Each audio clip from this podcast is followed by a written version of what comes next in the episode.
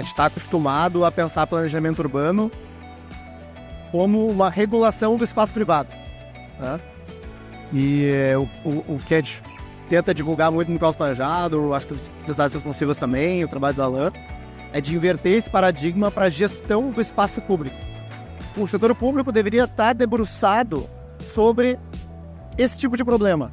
Então, puxa, a infraestrutura pública, a, a rua, como a gente organiza uma faixa de ônibus, a ciclovia, a calçada, não tem mais ninguém para pensar sobre isso. Né? O terreno privado tem um monte de gente. Procurador, arquiteto, né, engenheiro, tem assim, dezenas de pessoas para pensar cada terreno, cada probleminha individual. O espaço público não tem ninguém mais senão o poder público. Tá? Este é o Tapa Talks 2023, uma realização do Tapa da Mão Invisível em parceria com o Fórum da Liberdade, o maior evento de debate de ideias da América Latina, que acontece todo ano em Porto Alegre. Seja muito bem-vindo, Paulo Fux. Olá, Júlio Santos. Neste episódio 3 do Tapa Talks 2023, trouxemos Luciana Fonseca, Rodrigo Rocha, Anthony Ling e Flávio Tissot para falarmos sobre as cidades dos nossos tempos. Este episódio é um oferecimento da Neugbauer. O verdadeiro chocolate vai além do paladar. E a Neugbauer, a primeira fábrica de chocolates do Brasil, entende o valor disso. Da cremosidade dos tabletes que derretem na boca à crocância dos bibs. Passando pela experiência marcante de 1891, a Neugbauer tem o um chocolate para cada momento. Conheça o portfólio em neugbauer.com.br. Neugbauer, nossa história é chocolate. Vamos ao episódio. É, eu sou o Richard Sachs, associado do IEE. Está aqui comigo hoje o Júlio Santos, que é uh, do Tapa da Mão Invisível. Vai apresentar junto comigo e com o Paulo Fux os painéis aqui do Espaço Talks. Estão aqui também Anthony Ling, arquiteto, urbanista, fundador e editor-chefe do Caos Planejado. Rodrigo Rocha, arquiteto, urbanista, sócio da OSPA e editor de operações da Urbilo. Uh, Flávia Tissot, arquiteta, urbanista, sócia da OSPA e fundadora da plataforma Place. E Luciana Fonseca, arquiteta e urbanista, doutora em urbanismo, sócia fundadora e editora do Instituto Cidades Responsivas. Boa tarde a todos, sejam bem-vindos. Boa tarde, pessoal. Boa tarde, obrigada. Boa tarde. Pessoal, uh, para começar esse assunto, acho que a gente tem que passar uma régua aqui, iniciar, colocar todo mundo dentro de um, de um mesmo nível, né? O que, que vem a ser uma cidade responsiva? Uma, essa nossa cidade que a gente vive, ela é uma cidade responsiva? O que que, o que que diz que uma cidade é ou não é responsiva? Quem gostaria de responder primeiro? Posso começar respondendo, então. Eu acho que a gente está no caminho de atingir responsividade como a gente nunca teve, né? Isso é uma boa notícia. Na verdade, a gente pode imaginar que o princípio da responsividade, ele é quando a gente tem relações equilibradas, né? Então, vamos imaginar que uma cidade que tem uma relação de oferta e demanda equilibrada, ela está responsiva, quer dizer, ela está atendendo a uma ação e reação. Como a gente está em cima de uma revolução digital e de informação, o caráter dos dados ganha um protagonismo especial nesse aspecto. E junto com isso, o protagonismo do usuário. Quer dizer, é uma cidade que tem uma ação espontânea, que ela é uma cidade que pode se organizar muito mais uh, de baixo para cima do que de cima para baixo. Então, ela, ela é uma cidade que vai se preparar para atender muito mais a uma dinâmica constante, uma dinâmica, uma auto-organização, do que um sistema normativo impositivo. Né? Eu acho que o fundamento da cidade responsiva é isso. E para isso a gente precisa trabalhar numa lógica de dados abertos, de transparência de dados, de possibilidade de protagonismo do usuário. Então é, é, é o princípio da cidade responsiva. Em relação à cidade inteligente, que comumente surge essa pergunta, né? Qual é, é a diferença da cidade responsiva para a Smart City, né? Uh, o que a gente pensa é que a cidade inteligente é uma cidade que captura dados, trabalha com tecnologia de informação também, mas normalmente esses dados são enviados para uma central de planejamento, num dashboard, onde tem uma equipe que vai então olhar aqueles inputs, né, fazer suas análises e devolver as respostas. Centralizada, né? Centralizada. E a cidade responsiva ela vai agir muito mais por conta dela própria. Então, quer dizer, é uma cidade muito mais Waze, né, no qual os próprios protagonistas, os próprios usuários estão organizando o sistema, do que uma cidade no qual existe uma centralização de operação para direcionamento da dinâmica da cidade. Excelente. Ah, legal. E puder explicar um pouco melhor o que, que a cidade responsiva ela traz de benefício para a população em geral, assim. Que são os diferenciais uh, que facilitam a vida da população? Bom, acho que, que nem a Luciana comentou, toda cidade é um, um grau de responsabilidade. A, nossa intenção aqui é aumentar essa velocidade de responsividade, né? Então, deixar ela mais rápida em trazer essas respostas. Eu acho que isso pode melhorar a vida do cidadão à medida que a gente consegue identificar e responder elas mais rápido. Então, através da tecnologia, a gente consegue identificar e muitas vezes uh, com um grande painel onde a gente consegue visualizar esses problemas, a gente consegue tomar decisões ali mais assertivas sobre como resolver esse problema. Né? É, eu acho que, que complementando esse ponto do Rodrigo, a gente pode dar um exemplo assim. Vamos imaginar uma cidade em que a prefeitura consegue monitorar os dados. Então, a prefeitura consegue descobrir, por exemplo, que tem muita gente passando em determinada rua e a prefeitura demora o seu tempo para decidir o que vai fazer a respeito disso. Numa cidade responsiva, toda a população tem acesso a esse dado. Então, vamos dizer, eu sou uma empreendedora e eu percebo que tem muita gente passando naquela rua, eu vou lá e vou abrir uma padaria naquela rua, porque eu tenho acesso esse dado. Vai ter um outro cara que vai lá e vai abrir uma loja de não sei o quê. Então, todas as pessoas vão ir tendo acesso a esse dado e vão tomar a decisão a partir disso. Então, uma relação de oferta e demanda que não precisa que de cima para baixo alguém me dê a resposta. Tipo, ó, oh, empreendedor, vai uh, investir em determinado lugar. A pessoa mesmo consegue acessar essa informação e toma a decisão a partir dela, né? Então, acho que é bem coerente nesse sentido. Eu acho que eu posso complementar com esse conceito, né, de cidade responsiva, pelo menos que eu entendo como cidade responsiva, é que aí para quem não é arquiteto, urbanista, né, que está ouvindo aí né, essa conversa, é que eu acho que existe uma a, uma confusão conceitual, muitas vezes, entre arquitetura e urbanismo. Né? Como tu endereça o problema arquitetura e como se endereça o problema cidade. Né? Então, tradicionalmente, assim, isso há mais de 100 anos, né? É, as, as duas disciplinas se confundem na mesma no momento em que um planejador busca desenhar e planejar tudo o que está acontecendo numa cidade num determinado momento. Né? Então, se for, pensar caso de Brasília, né, que é um extremo desse, dessa metodologia, né, a gente faz uma análise de todas as demandas que existem na cidade, onde vão estar as principais atividades da cidade, e a gente vai fazer um desenho ou um plano, e a gente vai simplesmente executar esses passos até chegar no resultado final, que é a cidade. Só que isso, digamos assim, é, é, é, o, é o oposto da responsividade, né? porque é, existe um desenho, ou um resultado final, que não, digamos assim, não está pronto para nenhum tipo de mudança ou adaptabilidade baseado naquele pensamento original. Então, quando falam-se de Brasília, né? Ah, mas a, o plano piloto de Brasília foi pensado para, sei lá, 300 mil pessoas, ou 500 mil pessoas, ou o que seja, né? Isso é um delírio, porque não existe cidade que você constrói a cidade, chega numa determinada população, você fecha a porta e acabou a cidade, né? Ou, digamos assim, ah, a gente tem é, essa, esse conjunto de empresas atuando na cidade com essa população e logo a gente precisa dessa organização espacial. Só que isso muda todo dia, né? Todo dia empresas expandem, é, diminuem, é, empreendedores abrem novos negócios, pessoas novas entram na cidade, é, tecnologias novas é, mudam os padrões de deslocamento, né? Então, uma cidade é algo vivo, tem que estar sempre respondendo as demandas de cada dia, de cada momento, né?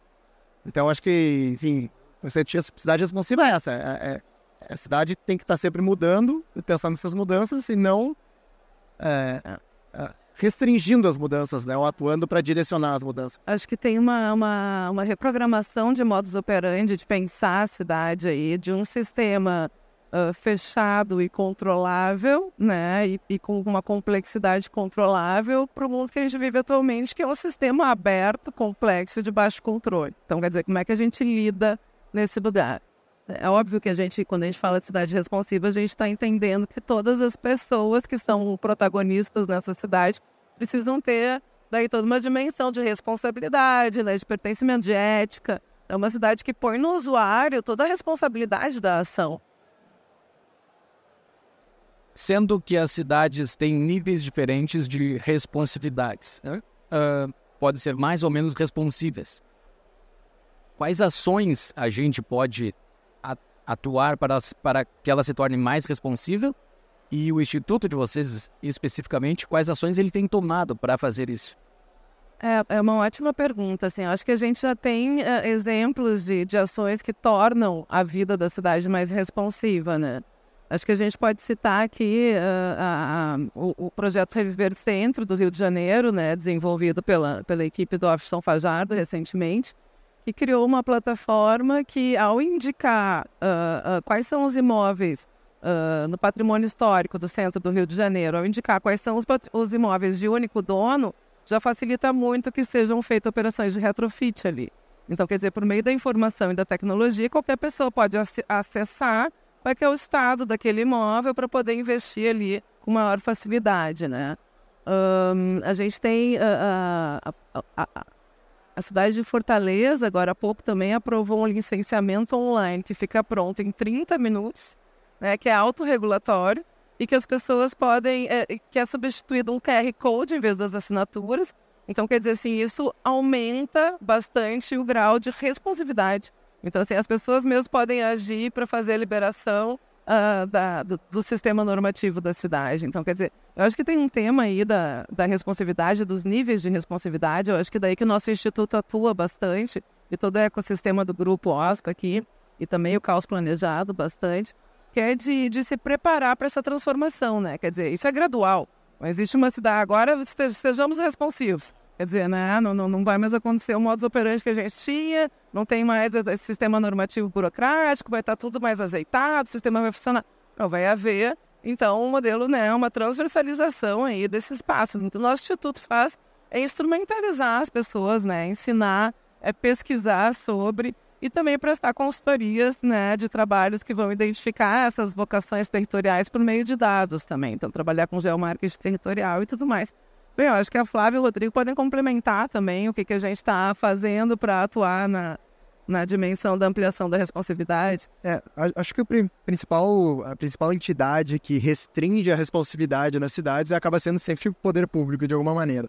Uh, e ele sempre faz isso através de regulamentações urbanas, planos diretor, que acaba sendo acho não só das cidades, mas eu até acho da civilização inteira, o plano diretor é uma das leis mais importantes que a gente vive, e a gente acaba não dando muita atenção ou atenção merecida para ela. E acho que um grande trabalho que o Instituto ou o Caos Planejado vem fazendo há um bom tempo é tentar atuar, ou principalmente auxiliar esses órgãos reguladores aí, que muitas vezes bem intencionados, acabam tentando fazer essa cidade projetada, né, de alguma maneira, olhando uma cidade ideal, mas através de uma projeção definida do futuro, tu restringe a ela a outras possibilidades.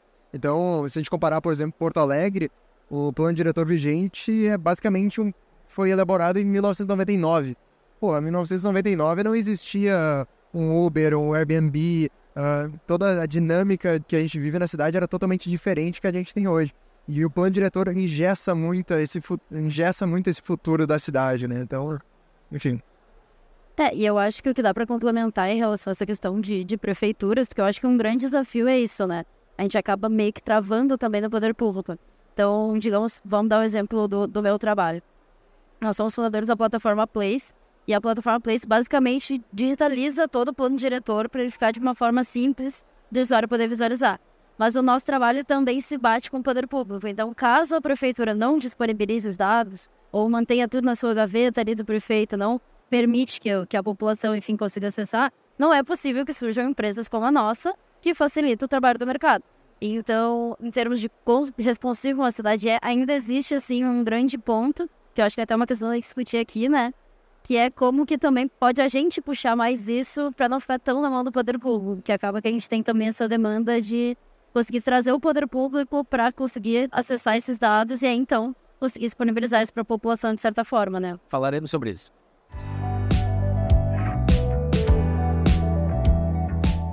Uma pausa no nosso episódio. Quer abrir o seu negócio e tem dúvidas? Descomplique a sua vida com a DBI Contabilidade, a contabilidade que atende o Tapa há anos. Com 25 anos de experiência e mais de 300 clientes, a DBI tem uma promoção especial para ouvintes do Tapa. São quatro meses de isenção de honorários para novos clientes.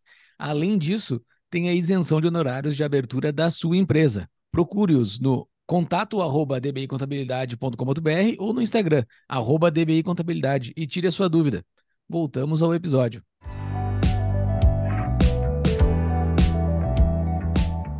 Então, é, enfim, alguns exemplos, né, para quem está ouvindo, de temos restrições que até a gente passou para Porto Alegre. Então, até alguns planos diretores atrás, é, várias zonas da cidade eram definidas como residenciais, ou comerciais, ou industriais. Né? O próprio quarto distrito foi zoneado como industrial durante muito tempo, o que impediu que ele respondesse e se transformasse em alguma outra coisa. Agora a gente tem um problema muito grande, que várias das construções ficaram abandonadas porque não podia ser nada além de industrial.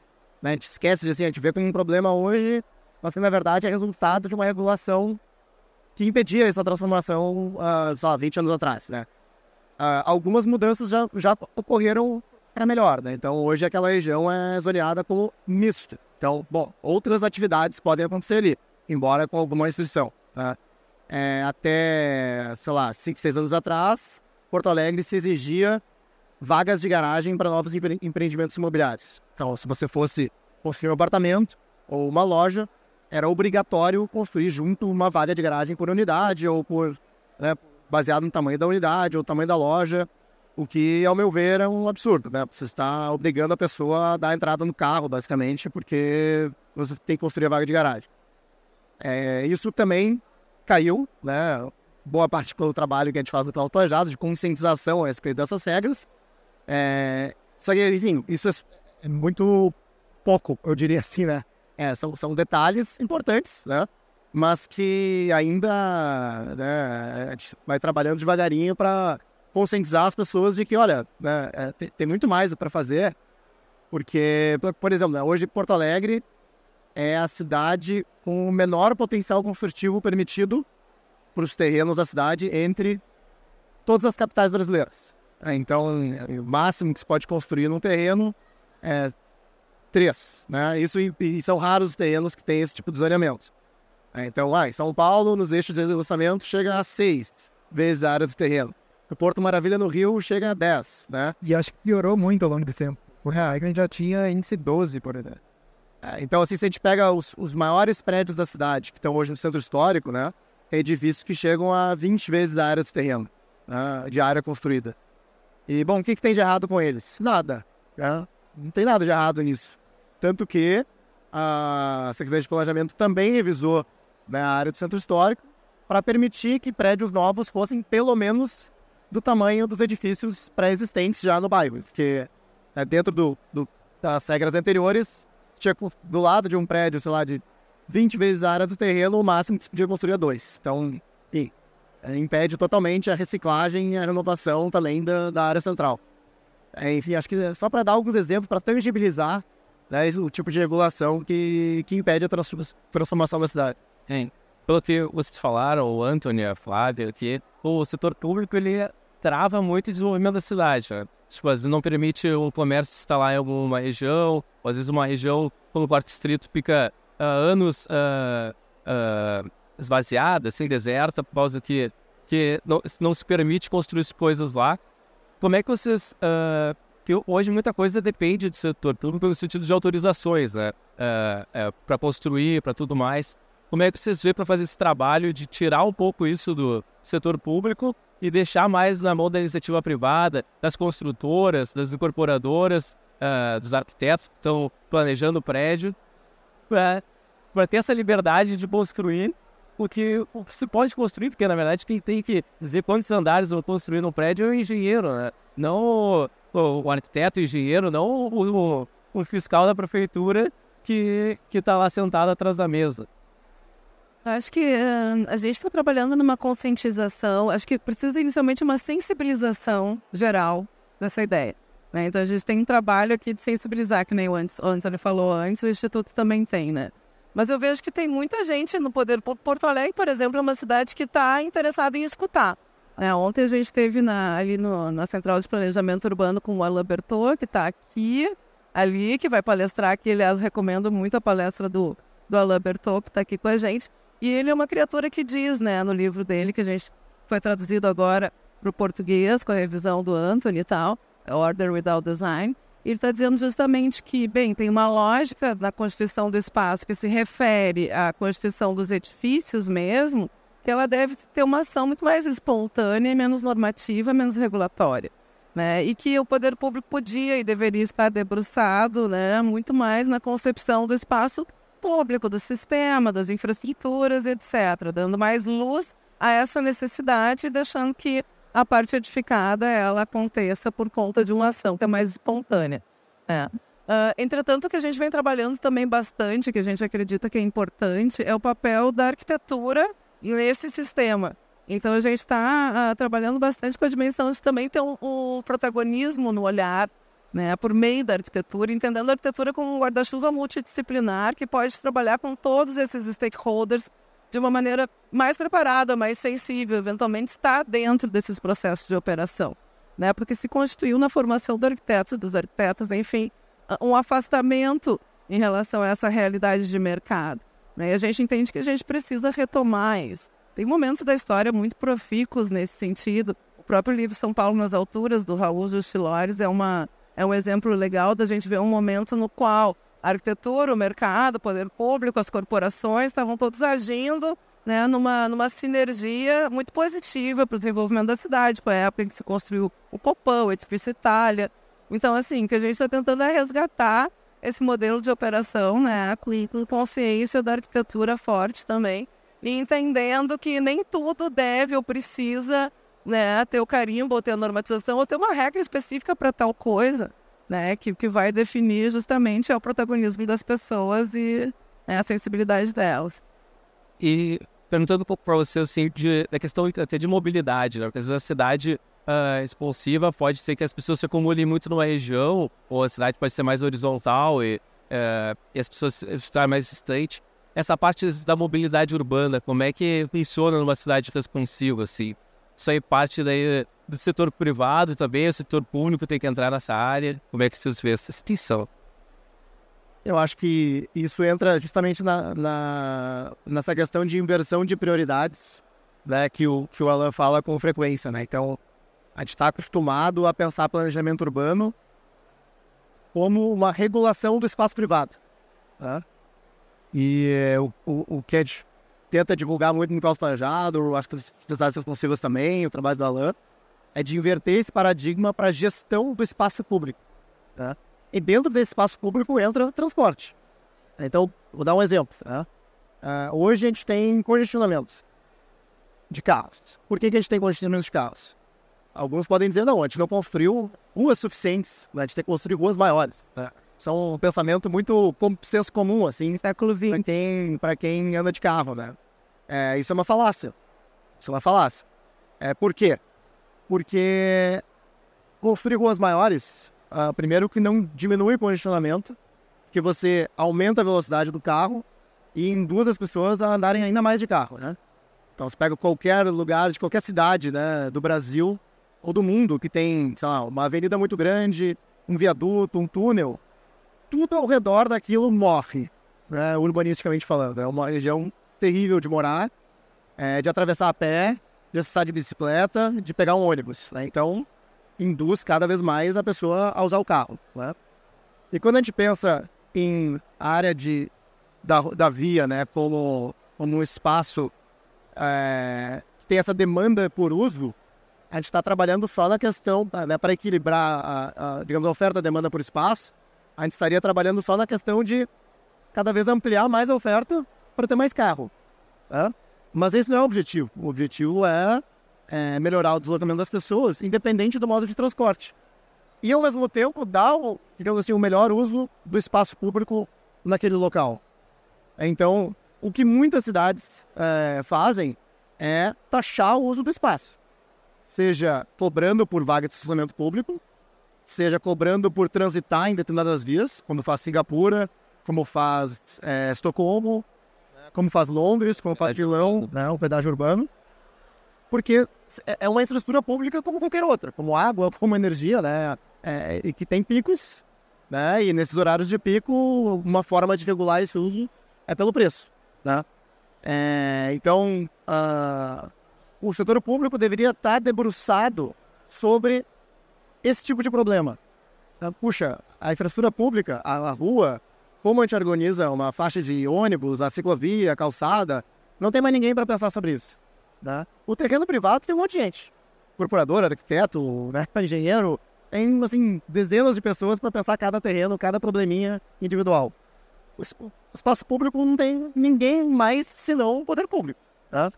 E hoje, na verdade, não tem ninguém mesmo, porque o poder público está olhando em como sei lá, quantas vagas de garagem tem que ter um apartamento, ou seu apartamento tem que ter 52 andares ou 54, né? O seu prédio tem qual é a altura do prédio.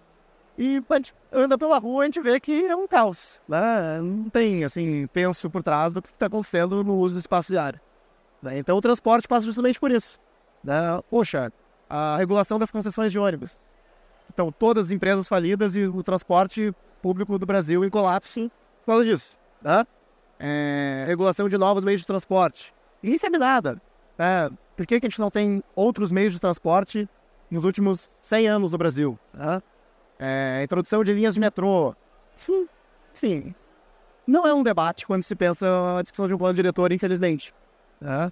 É, enquanto isso, a gente está discutindo, sei lá, se o apartamento tem que ter um ou dois banheiros. É, então, eu, eu, vejo essa mudança de prioridade indo para a área de transporte, com certeza. A gente pode falar infinitamente sobre esse assunto, né? Se tu deixar aqui, a gente fica falando de mobilidade urbana até amanhã. Não, vamos trocar, vamos trocar de pauta. Não, mas tá muito boa e eu quero trazer um advogado diabo. Vamos, vamos falar uma coisa contrária ao que vocês estão defendendo aqui. Ah. E não só o que vocês defendem, mas qualquer proposta pró-liberdade, que vocês estão defendendo algo mais pró-indivíduo do que pró-Estado, né? Que o indivíduo vai resolver as coisas e não o Estado não só no urbanismo e na arquitetura, mas todas as outras pautas pró-liberdade, mais pró-indivíduo, sempre surge aquela pergunta mainstream padrão, mas não vai virar uma bagunça? Não vai virar um caos se todo mundo começar a fazer o que quer, subir prédio da altura que quiser, botar carro aonde quiser? Ah, como é que você se defende? Não, como é que vocês se defendem dessa? O carro, acho que eu botei. Hum, eu, eu ajudei vocês, né? Mas o advogado diabo. É que essa do carro aí é o exemplo clássico, né? Mas, tipo, acho que a realidade tá aí pra provar. Esse exemplo das vagas que o Anthony deu, é, pra mim, é o melhor do que tem. Porque eu vivi isso na faculdade, bem no momento em que trocaram a lei. E a faculdade teve uma polêmica completa. Tipo, gente... Foi a lei que foi alterada, perdão? Bom, era a é, lei que a gente tinha, a gente tinha obrigatoriedade de vagas de garagem nos edifícios e eles cortaram essa obrigatoriedade. Sim. E virou uma polêmica na faculdade a respeito de, bom, não vão mais fazer estacionamento. As pessoas vão ter que estacionar o carro na rua. As pessoas achavam que isso ia acontecer. E a realidade mostrou que não, que as, as empreendedores e as incorporadoras que achavam que os usuários iam querer ter uma vaga de garagem, faziam uma vaga de garagem. Quem achava que o cara não ia querer, não fazia e tudo se resolveu. Então, se eu vou fazer um prédio ali na, na Cidade Baixa, no Bonfim, talvez eu não coloque vagas de carro porque é bem mais caminhável. Tem conceito também de walkability, que a gente consegue analisar o quanto que a pessoa consegue caminhar. O cara vai lá e não coloca uma vaga de carro. Já se ele vai fazer um empreendimento super alto padrão no Três Figueiras, obviamente ele vai colocar vagas de carro porque o cliente que vai comprar quer um apartamento com uma vaga de garagem, duas vagas, três vagas. Então, não precisou o poder público avisar que precisava de vaga. Então, nesse ponto, acho que a gente tem a realidade a nosso favor para mostrar que nada aconteceu, que ficou tudo bem. Eu acho que, na verdade, é uma excelente pergunta e a gente tem exemplos concretos disso, porque por muito tempo, inclusive as cidades que hoje em dia a gente tem como cidades com uma boa qualidade de vida, com um bom urbanismo, foram desenvolvidas e consolidadas em épocas, em épocas que não existia um plano diretor regulamentando. Ah, Paris, Londres, qualquer cidade europeia, assim, que já enfim, teve sua consolidação ali antes. Centro de Porto Alegre? Os, não, o centro de Porto Alegre já tinha um plano diretor, mas era muito mais amplo e, e dava muito mais flexibilidade para o indivíduo construir no seu próprio lote. Ao longo do tempo, a gente foi, uh, acho que, uma boa intenção ali dos regulamenta regulamentadores públicos se preocupando com esse destino, mas tentando traçar ali uh, direcionadores que não se consolidaram, né? Então, hoje todo mundo vai para Europa, adora aquelas cidades com café na rua, que tu vai de um lugar a outro a pé, que tu, enfim, tu tem toda a tua vida ali em volta, consegue uh, enfim, suprir todas as tuas demandas pessoais em um raio muito pequeno, né, de, de convivência. E, e aqui a gente tem essa mesma, essa mesma referência, todo mundo quer chegar lá, mas a gente acaba usando não entendendo as consequências das normas que a gente projeta para chegar lá. Né? Então, é, até vou, vou contestar a tua pergunta, porque eu não gosto dessa definição. Assim, bom, então é mais indivíduo, menos Estado. Né? Até o Tyler Cohen cunhou um termo, sei, o economista Tyler Cohen cunhou um termo interessante, ao meu ver, que é o state capacity. Né? Então, tem algumas coisas que tem que ter um Estado muito bom e que trabalha muito bem. Né? Então, assim, eu defendo, por exemplo, que a, Secretaria de Planejamento, por exemplo, tem um corpo técnico muito maior do que ela tem hoje, para fazer coisas que ela não faz hoje. Como, por exemplo, planejar o, o transporte, as vias, né? É, é, planejar a expansão urbana, planejar novas redes de metrô, né? gerir esses contratos, fazer manutenção de praças, de parques. Né? É, hoje a prefeitura não tem uma equipe que troque lâmpada, que, né? Então, ah, assim, é, é tudo meio terceirizado, daí leva cinco meses para pintar um banco numa praça, sabe? Não, prefeitura, esse é o básico. É, o próprio Bertô fala, né? O, o prefeito é um, é um zelador um pouco melhor, assim, entendeu? É uma pessoa que tem que estar tá garantindo que o espaço público seja minimamente bem cuidado. Né? Tem que ser muito eficiente nisso, né? É, e aí, até eu faço uma brincadeira assim com alguns liberais, né? Que a, a, gente pode chamar de Estado, mas a gente pode chamar de gestor da cidade. Tem umas pessoas aí que falam cidade privada e tal, né? Se fizer uma cidade privada, tem alguém que tem que fazer isso. Ele tem que fazer muito bem. Então chama. Tudo bem, pode chamar de. É, o, é, o, o, empresário, que, a, o, o, grupo de pessoas que vai gerir uma cidade. Independente se é privada, público-privada. Então, assim, isso, isso é, é, é, é a prioridade número um que não é feita. E eu acho que no conceito de responsividade, que é o tema do nosso painel aqui, isso é uma coisa que a gente tem que uh, bater bastante, né? Uh, repetir muitas vezes. Não se trata de planejar mais. Não é o protagonismo, não é mais do planejamento. O protagonismo é da gestão. É isso, a gente conseguir entender como as coisas estão funcionando num, num sistema dinâmico. Né? Então, é, na verdade, o Michael Batty também, que é um autor que trabalha com sistemas de cidade, há um tempo atrás ele falou para nós numa palestra, ele disse, ah, a gente está muito acostumado a colocar a forma em, com relação à função, né, em detrimento da função. Na verdade, a gente tem que pensar na função em detrimento da função. Quer dizer, entender que o sistema é dinâmico mesmo e operar a partir disso. Mas, claro que não é para zerar planejamento também, não, não, é, não é assim. Mas é, protagonismo não é esse, né? O, o, esforço é de muito mais de tu entender a dinâmica e trabalhar em cima disso do que imputar normativas, né? Perfeito. Eu quero voltar um pouquinho ao que vocês falaram antes. Uh, como é que se coleta esses dados para se chegar nessa, nessas informações todas, né? De onde é que se tira isso? É, se mede de alguma forma? É, com uso de celulares, tecnologia que tem hoje?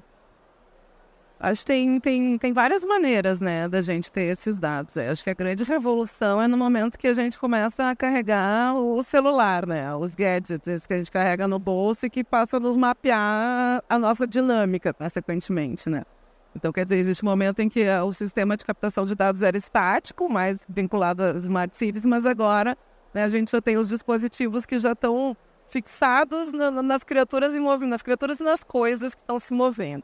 Então a gente tem três formas basicamente de captar os dados, né? A gente tem, elas podem ser captadas através das pessoas, né? E, e dessa dinâmica, celulares, aparelhos, etc., das máquinas e das empresas.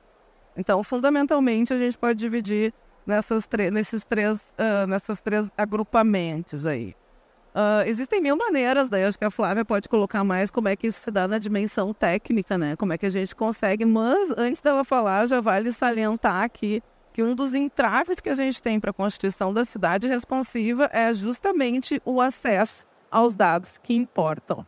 Tá? Então, assim, na maioria dos casos, a gente pode ter acesso a alguns dados IBGE, por exemplo, a gente verificar a dimensão, fazer um espelho, fazer um mapa espacializado de uma população. Atualmente, a gente vai pegar lá os dados de 2010, né, porque a gente não tem dados atualizados. Então, hoje de manhã, a gente esteve na Restinga, o IBGE disse que tinha 60 mil habitantes, mas ela tem 100 mil habitantes já. Quer dizer, o bicho quase dobrou de tamanho e a gente ia estar, tá, se a gente estivesse trabalhando com essa base de dados que está sendo fornecida, a gente ia estar tá num delay infinito. Então, os dados têm que ter esse cuidado, os dados sujos, né? Os dados negros, esses que a gente tem que cuidar, porque ou às vezes a gente pode estar trabalhando com dados que não estão atualizados, ou as fontes não são seguras, ou estão muito sujas. Então, assim, é, é, é uma alquimia, né? A Flávia fala assim, ah, para fazer a mágica funcionar, né? Daí sai a mágica, e é, é, meio que isso, assim, né?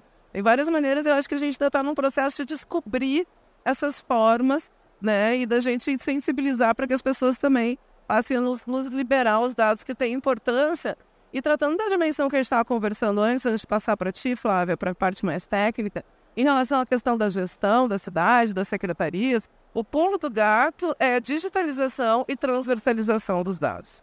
Isso. Porque, na verdade, assim, em muitos lugares a gente ainda tem muito dado, vamos lá, para cidades menores, né? Na gaveta do, do prefeito, enfim, né? A gente tem a, os lugares nos quais esses dados já estão digitalizados. Entretanto, cada secretaria né, é, se, se, apega muito à sua propriedade de dados. É, então, assim, uh, como é que a gente faz com que essas criaturas entendam a complexidade do sistema e para isso elas precisam transversalizar, quer dizer, eu preciso que a Secretaria da Fazenda né, troque com a de urbanismo, que troque com a de segurança pública, que troque com a de saúde. Eu tenho que ter tudo isso numa mesma, em vários slices vistos ao mesmo tempo, né? Isso é uma coisa importante que a gente está tentando fazer. Agora, tecnicamente, né, Flavinha, é, tu já contou tudo que eu ia comentar. Ah, claro, Flávia. Mas, uh, então, eu, eu acho que assim, a gente veio tendo. Falando por experiência própria, tá? Eu tinha até um certo preconceito nesse sentido de, ah, a secretaria não se conversa, falta de vontade. Agora, com esse trabalho que a gente vem fazendo com as prefeituras, eu percebo que muitas vezes é realmente isso de sensibilização. Tipo, sei lá, bati na prefeitura de São Leopoldo e expliquei para eles que a gente pegar os dados de acidentes de trânsito que é um Excelzinho que os caras têm. A gente consegue transformar aquilo ali num dado geolocalizado, que ele consegue cruzar com onde que passa ônibus, onde tem ciclovia, onde que tem escola, onde que tem hospital. E aí a pessoa, o gestor público, todo mundo que trabalha lá, consegue visualizar aquilo ali e enxergar, putz, quem sabe se eu guardar esse dado, em vez de eu colocar num pedaço de papel, começar a anotar num banco de dados, enfim, para eles ainda parece uma coisa muito longe.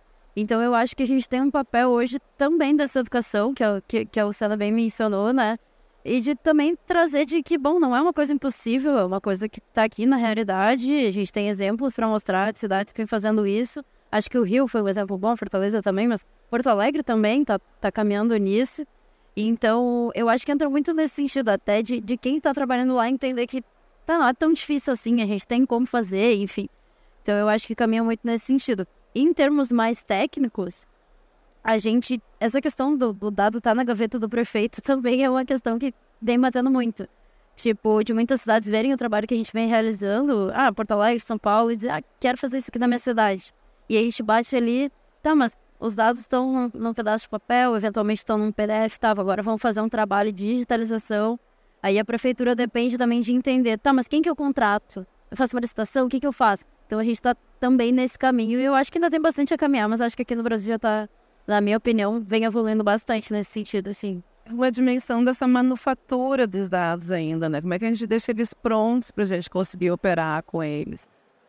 Tem, tem, tem coisas aí divertidas para pensar, né? A gente, o nosso próximo artigo do Caos, Anthony, que eu mandei hoje, é sobre o GPT-chat né? Na, no planejamento de gestão da cidade.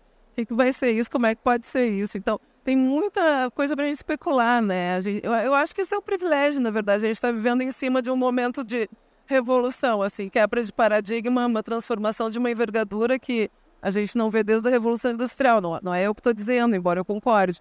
Né? Mas o, o, o, estado da arte desse pensamento é esse. A gente está em cima de uma linha de corte para um novo modelo de operação. Quer dizer, a gente que está aqui, a gente não percebe. Mas imagina quando a gente tomar um tempo disso aqui, a gente vai conseguir enxergar com clareza o dado que vocês citaram muito aqui foi o dado público, né? O dado vindo das, uh, do setor público. Mas existe dado, e esse dado tem muito valor, muito valor para a tomada de ação, e para aquele que toma ação tem valor para ele, né? Uh, existem produção de dados já pelo ente privado, existe comercialização desse dado, como falaste, do celular, né? Uh, e ele é disponibilizado, como é que é, como é que é o mercado desse dado? Porque pelo jeito é a parte central da tomada de decisão, né? Como é que ocorre o mercado desse dado? Por, por exemplo, vamos falar do Waze. O Waze é um exemplo, é uma, uma plataforma que está sendo alimentada a partir dos dados de outras pessoas. Eu vou falei que tem um acidente, vai aparecer para ti que teve um acidente naquele trecho.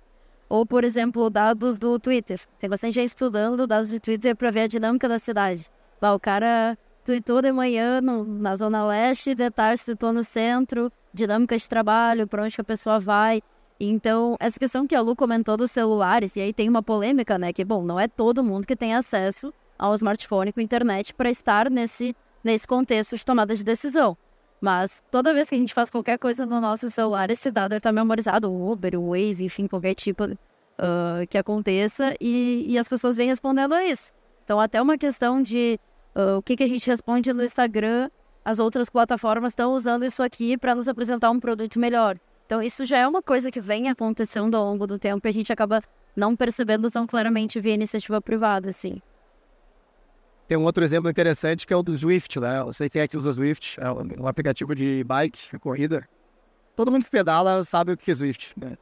E, então, tem empresas, digamos assim, que são mais abertas ou menos abertas em relação a dados, mas a Swift, inclusive, tem trabalhado com prefeituras para uh, ah, desenhar novas ciclovias, né? Então, no sentido bom, onde é que a gente vai fazer ciclovia? Onde as pessoas já estão pedalando. Ah, então, né, só vai facilitar um, uma pessoa que já está ali tomando risco pedalando na rua, né? Então, eles, como tem muita gente usando o aplicativo, eles conseguem ver onde é que são os mapas de calor, assim, das principais ruas, e a prefeitura vai lá e age, ao invés de fazer, digamos assim, um plano diretor cicloviário, mapeando a cidade, etc. Né? Não, vamos fazer devagarinho onde as pessoas já estão pedalando. É, mas aí tem outra camada de dados por pesquisa, né? Por exemplo, o Alan fala muito nas prefeituras monitorarem preços de, de mercado imobiliário. Né? Uh, não só em mercados formais, mas também informais. Né?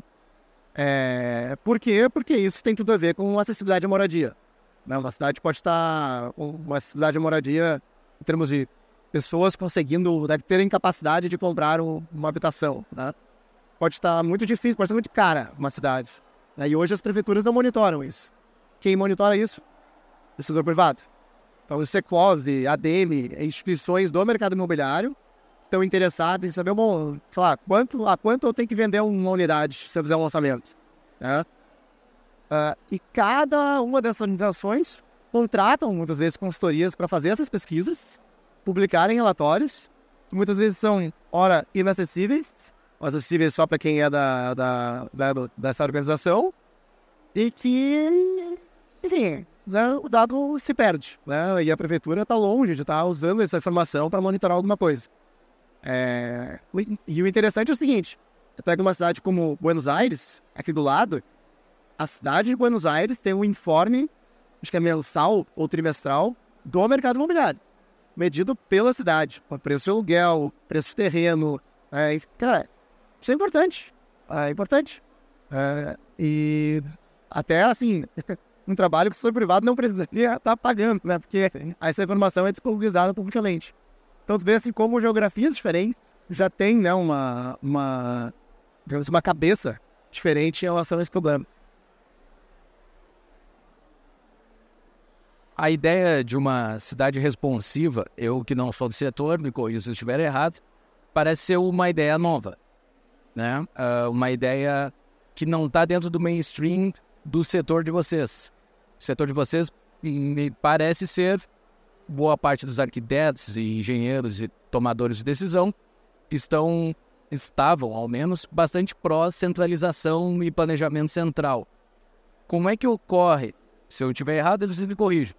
Mas, partindo dessa, dessa premissa, como é que ocorre o convencimento desses caras que estão lá dentro do setor público? Porque muita coisa passa por eles, né? Eles vão, vai ter que convencer eles, né? Não pode construir um prédio da altura X, sendo que não pode. Então vai ter que convencer o cara. Como é que vocês convencem eles a ir pro lado de vocês? Tem um argumento que eu adoro, tá? Que eu acho que é o seguinte: o dado nos ajuda muito com o fim do achismo, tá? Então, assim, tem muita essa coisa de, ah, por que, que o índice é 2? Ah, não, porque é o melhor. Tá, mas da onde? Por quê? Onde é que saiu esse número? Não, porque daí constrói duas vezes, daí não adensa, infraestrutura, daí começa toda uma retórica, uma discussão, eu acho, né? que a gente tem do dado e que tem sido um argumento para a gente, junto com os sistemas de planejamento, é isso. O dado ele ajuda a equilibrar uh, a, a, verdade, inclusive o discurso entre os stakeholders. Às vezes a vizinhança toda está brigando ali, tem um monte de gente que está discordando, porque uma a cidade é um sistema complexo, tem um monte de gente diferente, está todo mundo puxando para o seu lado. Uhum. Né? Então, assim, ah, eu quero isso, não, mas eu prefiro aquilo. Tá, mas para aí. Vamos imaginar a cidade como uma terceira pessoa, criatura que tem vida própria. Né? O que, que ela está nos dizendo? Então, assim, tá, é aqui, é a verdade. Né? Então, acho que isso, isso é um tema de convencimento importante para a gente, pra tanto para a população quanto para o sistema de planejamento e que está sendo absorvido, né? E que gere, que produza uma facilitação maior para o trabalho. Acho que entender também que a gente, partir desse modus operandi, gera um, um azeitamento no processo, né? uma facilitação no modo de trabalho. Esse trabalho. Isso que eu citei antes da Águida Muniz, que ela fez lá em Fortaleza, do, do, do autolicenciamento, uma coisa sensacional para o poder público, né? Está trabalhando com. É, é, é, existe a, a necessidade de uma governança desses dados dentro dos sistemas das corporações, tanto públicas quanto privadas. O grande tema também é, é esse, entendeu? Ah, temos dados e tal, mas tá, como é que a gente trabalha com isso? Eu acho que é, isso é um dos temas mais quentes, mais sensíveis a gente identificar. Como é que a gente faz a governança desses dados, como é que a gente atua frente a isso, do que as pessoas entenderem que é, de fato, né? Contra dados não dá não há argumentos, aquela história. Então isso nos ajuda muito. Agora, como é que eu vou fazer isso já é uma coisa que é um, um, momento mais, vamos dizer, nevrálgico, assim, é um momento que a gente vive que é né, essa coisa tá, dados é, dado é o novo petróleo, ok, tá, mas quem é que vai saber fazer isso para fazer essa revolução aqui? Eu acho que, mas o sistema de convencimento é esse, assim, é, é, é muito pela, pela dimensão da verdade, pela facilitação, né? Eu concordo com a Luciana, né? Então, acho que bom, o Alan está sentado ali, né? Para quem ainda não leu o livro dele, fazendo um trailer assim, do livro dele, ele advoga pela aproximação entre o urbanismo e a economia urbana. A economia urbana nada mais é uma, uma ciência para analisar os dados do, de, de, digamos causa e efeito das relações de mercado na cidade, né? Então, assim, é, quando a gente entra numa discussão, tipo, ah, muitos, muitos arquitetos urbanistas acreditam que construir mais habitação deixa a habitação mais cara. Né? Novos prédios deixam a, a, moradia mais cara, o que é uma falácia. Né? Então, o que a gente faz? Bom, tem uma, toda uma literatura da ciência econômica que mostra por A mais B, A mais B que isso não é verdade. Né? Então, assim, é, a responsabilidade agora que a gente tem pouco mais de embasamento de dados, de, de estudos econômicos, né? tá em quem uh, tem uma narrativa falaciosa em relação a essa ciência. Né? Então, assim, a gente está nos tempos né, de em defesa da ciência, a ciência né, diz algo, né, nos dá uma luz em relação às relações, relações de causa e efeito. Né? E a forma, pelo menos eu faço através do cálculo lajado. Né? Então, eu acredito que uma forma é, é divulgando conteúdo, né, artigos, uh, assim, digeríveis, né, para arquitetos, para não arquitetos, né, para quem se interessa pelo assunto para devagarinho, né, ir assimilando esses conceitos. É, e é um trabalho que a gente tem fazendo há quase 10 anos. Né? Então é, é um trabalho de formiguinha, mas que estamos aqui hoje. É, eu acho que cada vez mais a ciência, ou seja, os dados, estão mais acessíveis uh, para a gente não só propor novas ideias, mas para medir consequências de ideias erradas. Então, cada vez mais a gente tem que uh, mostrar o importante tu medir qualquer decisão urbanística ou política numa cidade, ver a consequência disso e ter uma rapidez de mudar de direção, mudar de ideia ou mudar de, de proposta, né? Então, eu acho que quanto mais é, aberto, mais democrático seja o acesso a esses dados, mais pessoas vão ter, seja da iniciativa privada, indivíduos, uh, enfim, independentes ou até o poder público mesmo vai conseguir levantar e medir esse resultado e provar ou questionar pelo menos ali o poder público que está tomando uma decisão, né? Sim. Ou uma pergunta, é, esses dados, uh, a princípio o setor público que acaba reunindo todos eles, né? Uh, boa parte, sim.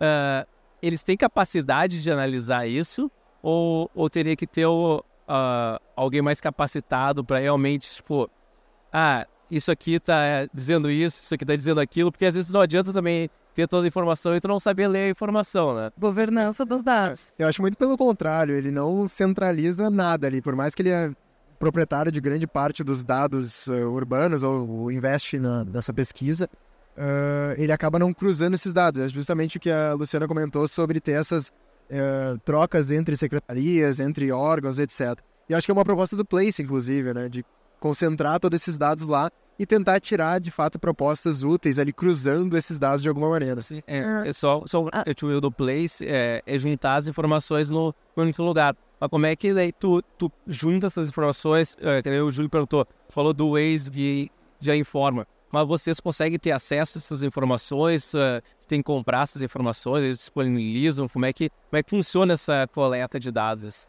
A grande maioria é open source, então a gente consegue dados abertos, né, que a gente consegue coletar todos eles e colocar no mesmo lugar. E digamos que estar tudo no mesmo lugar, tudo na mesma página, que a pessoa consegue conectar eles é o grande desafio. Que depois que tá, cada um que vai olhar isso aqui vai, vai chegar em uma conclusão a partir do, do seu conhecimento, né? Não vou dizer que o poder público vai ter a melhor resposta a partir disso, mas a gente vai conseguir, enfim, dando mais embasamento. Então, se a Luciana olhar esses dados, ela vai ter uma conclusão. Se o Júlio olhar, ele vai ter outra, e o poder público também vai ter outra. Então, o ponto aqui é colocar todo mundo na mesma página de, de acesso a essa informação, né? Tem a, a questão, assim, os dados é, nos dão muitos insights, tá? Eles podem, acho que o Rodrigo também falou sobre isso, a gente entender até as fragilidades das coisas a partir dos dados e tudo mais mas precisa de uma dimensão de sensibilização muito forte, né? O Instituto agora está trabalhando com, essa questão, assim, de transformação de digital para planejamento e gestão urbana de municípios.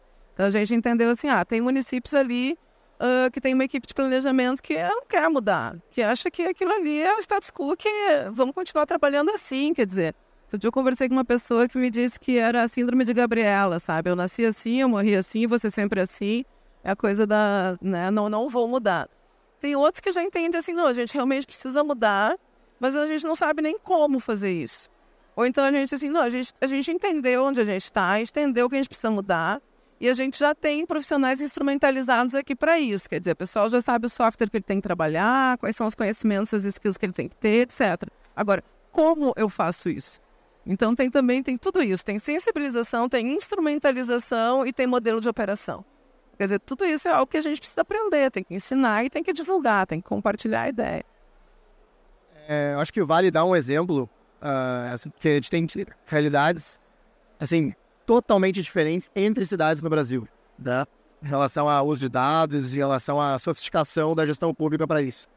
Então, assim, pega o caso de São Paulo, que é o mais à frente nisso, né? É, com todos os seus problemas, assim, eles têm lá o GeoSample, que é muito bom. Você está muito à frente de qualquer outra cidade. Eles conseguem reunir uma série de dados. Eles têm algum monitoramento das, de métricas do plano diretor. Né? Eu diria assim que eles não conseguem agir muito em cima disso.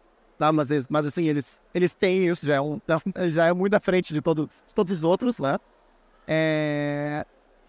E para a tomada de decisão, nessa questão assim, bom, o que eu faço como Estado, como prefeitura para tomar ação, né? Puxa, eles têm lá o Fundurb, que é um fundo de desenvolvimento urbano. Né? Então, eles entendem a questão do financiamento da infraestrutura. Então, a prefeitura a, aprendeu que eles conseguem vender potencial construtivo para botar dinheiro em caixa para fazer suas obras públicas. Eles têm um bilhão em caixa para fazer obras públicas em São Paulo. Eles não conseguem executar. eles são travados, a burocracia é travada de uma maneira para. Né? Mas, assim, a gente vai lá, a gente estava ontem, a semana na Secretaria de Urbanismo de São Paulo, é um corpo técnico robusto para fazer isso, né? Para ter lá, por exemplo, duas empresas de metrô na mesma cidade, que é a CPTM, que é estadual, mas precisa de uma interface com a prefeitura, e o metrô. Então, assim, puxa, é uma cidade que, querendo ou não, ela, ela, ela tem um setor público mais robusto para conseguir endereçar isso, né? A gente entra aqui na Secretaria de Urbanismo de Porto Alegre é sem querer, né? É meia dúzia de gato pingado, com boas intenções, mas que honestamente, assim, eles vão ter muita dificuldade de executar, tá, digamos assim, no pipeline de projetos que a prefeitura tem hoje. É, por, é. Então, assim, a gente tem uma conversa super legal com eles, mas, bom, tá, como é que a gente executa? É, é, daí embaixo, eles têm muita dificuldade. Para ir para os finalmente aqui, quem está nos assistindo aqui, quem está nos assistindo online, um call to action, assim. O que, que vocês indicam, tanto para quem é da área, mas para quem não é da área? Tipo, eu não sou da área. O que que eu posso contribuir ou talvez o que eu posso ganhar com isso também, porque tem que ser uma atividade lucrativa para ser uma para contribuir para uma cidade mais responsiva. Qual o call to action que vocês dão no fim aqui? Seja um apoiador do Caos Planejado para contribuir com a disseminação de conhecimento sobre urbanismo. Qual é o site? Qual é o site? caosplanejado.com, arroba caosplanejado nas redes sociais. Ok. É, é que a gente brinca, mas querendo ou não, é isso, né? É, é a questão da disseminação do conhecimento. Eu acho que não tem. Tu, tipo, acho que o que a gente tá fazendo aqui é isso, esse evento, enfim, tudo que vem acontecendo aqui faz parte disso. Acho que o que uma pessoa que não é da área, uma pessoa que é da área pode fazer. Cara, eu vou fazer um post no Instagram falando sobre isso, eu vou falar pro meu colega. É, é isso, é fomentar a ideia, o que vocês fazem muito bem, o que o Anthony faz, o que a gente faz. Acho que é, é isso que consegue ajudar, sabe? Eu acho que o urbanismo, a gente até estava comentando sobre isso, ele tem uma, uma, um discurso ali que é muito fácil de cair em falácias, inclusive. Então é muito importante, antes de tomar uma decisão ou entender alguma coisa, replicar um pesquisar em canais mais, uh, enfim, mais profundos sobre o assunto e antes de seguir falando isso, né? Então, inclusive eu queria também aproveitar, já que o, que o Anthony fez, puxar um pouco o braço para o nosso lado e falar que na OSPA também a gente abriu a Urban, foi a primeira plataforma de crowdfunding imobiliário, onde pessoas físicas investem em projetos da própria cidade. Então, tu, tu pode ver toda semana na plataforma. Baixo, né? Exato, a partir de mil reais tu consegue investir em um, em um prédio que está saindo do teu bairro porque tu acha que faz sentido. E em breve também uh, a gente vai ter empreendimentos de infraestrutura urbana, etc. Então, uh, a iniciativa privada, através do, da pulverização do investimento coletivo, vai poder financiar ali um empreendimento, ou inclusive uma, uma praça, ou uma, um saneamento básico de algum bairro, porque faz sentido tanto para a cidade quanto financeiro para ele mesmo. Então, a gente consegue ali ferramentas além do poder público para conseguir rodar a cidade. Qual o site? urb.me. Urbime. Place já falou? É, eu não falei do Place, mas acho que o, a, a parte do Place acho que é importante mencionar aqui, não tudo que a gente já falou hoje, né? Sobre prefeitura, sobre esse acesso a dados, mas dentro do Place, mais recentemente, a gente está abrindo um espaço para que todas as pessoas possam colocar os seus dados ali dentro. Então, não só uma construtora, uma incorporadora, um corretor de imóveis que já é o nosso cliente, que vai acessar a nossa plataforma, mas também qualquer pessoa, um arquiteto, uma pessoa que está fazendo qualquer tipo de dado, pode colocar ali dentro e colaborar para que outras pessoas possam acessar. Então, é o nosso formato também de, de ajudar nesse ponto, né? Eu acho que, para finalizar, também vou dar minhas tintas aqui, né? Eu acho que democratização do conhecimento, ampliação do conhecimento, quer dizer, a gente conseguir.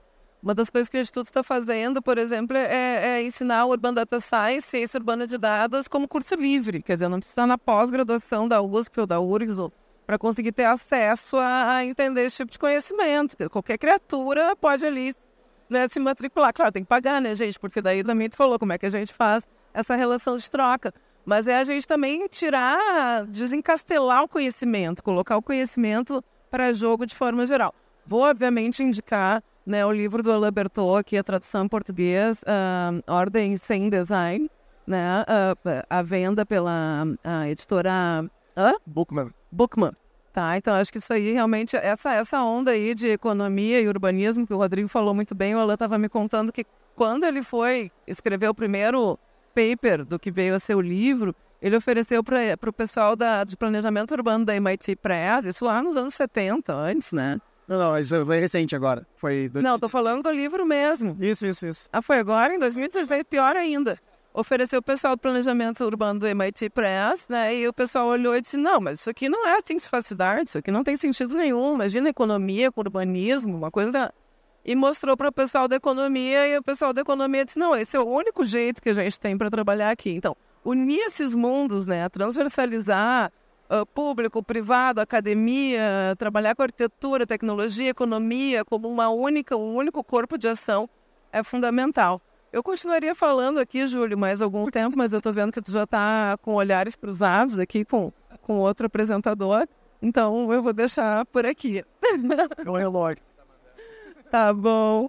A gente não tá no, no Alice ali, na Terra da Liberdade. O relógio é uma coisa abstrata nesse tempo. Claro, mas ah. liberar tudo, né? Ó, fica a ordem, a ordem fica caos planejado, fica a ordem sem. Tá.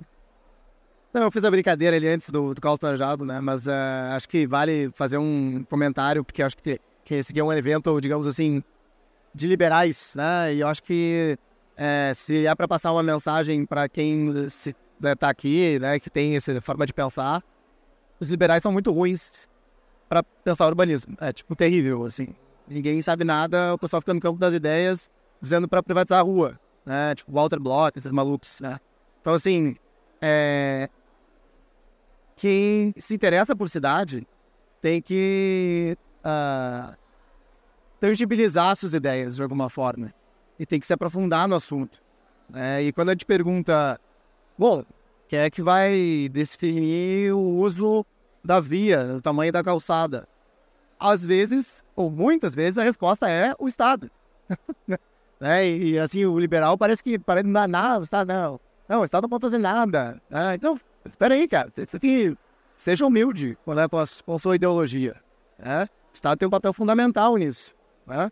Tem partes da cidade que foram negligenciadas pelo Estado durante muito tempo, as favelas, né? Para a gente conseguir recuperar isso, tem que ter um papel do Estado importante para fornecer infraestrutura, saneamento, transporte, né, melhorias habitacionais para as pessoas. Então, assim, é... os liberais muitas vezes têm que sair da Torre de Marfim para conseguir minimamente participar de um debate sobre urbanismo nos dias de hoje. Tem, assim como a gente tem que transversalizar os dados, a gente tem que transversalizar os mundos. Né? Isso aí é um desafio hercúleo, né? A gente já sabe disso. Mas, anyway, só Instituto Cidades Responsivas. é isso aí. ResponsiveCitiesInstitute.com Agora eu só falo inglês. Né? Perfeito. Obrigado, pessoal. Obrigado, Anthony, Rodrigo, Flávia, Luciana realmente, aqui é, um, é para debater ideias. O fórum está aí para isso, né? Tanto que é um dos maiores eventos de debate de ideias. Da, é o maior evento de debate de ideias da América Latina, um dos maiores do mundo. Então, né, nem todo mundo pode concordar com tudo. Obviamente, se a gente entrar no assunto de, de ruas privadas, tudo, era assim, ó, é, ia levantar bastante, bastante assunto. Nós temos um tempo limitado, infelizmente, Luciano. A gente gostaria de estar conversando bastante tempo, mas agradeço vocês se tiverem alguma consideração final para falar. Então fica nosso, nosso agradecimento. E para o pessoal também acompanha a programação do Espaço Talks, que tá, tá bem legal. Hoje e amanhã vão ter vários, várias entrevistas aqui.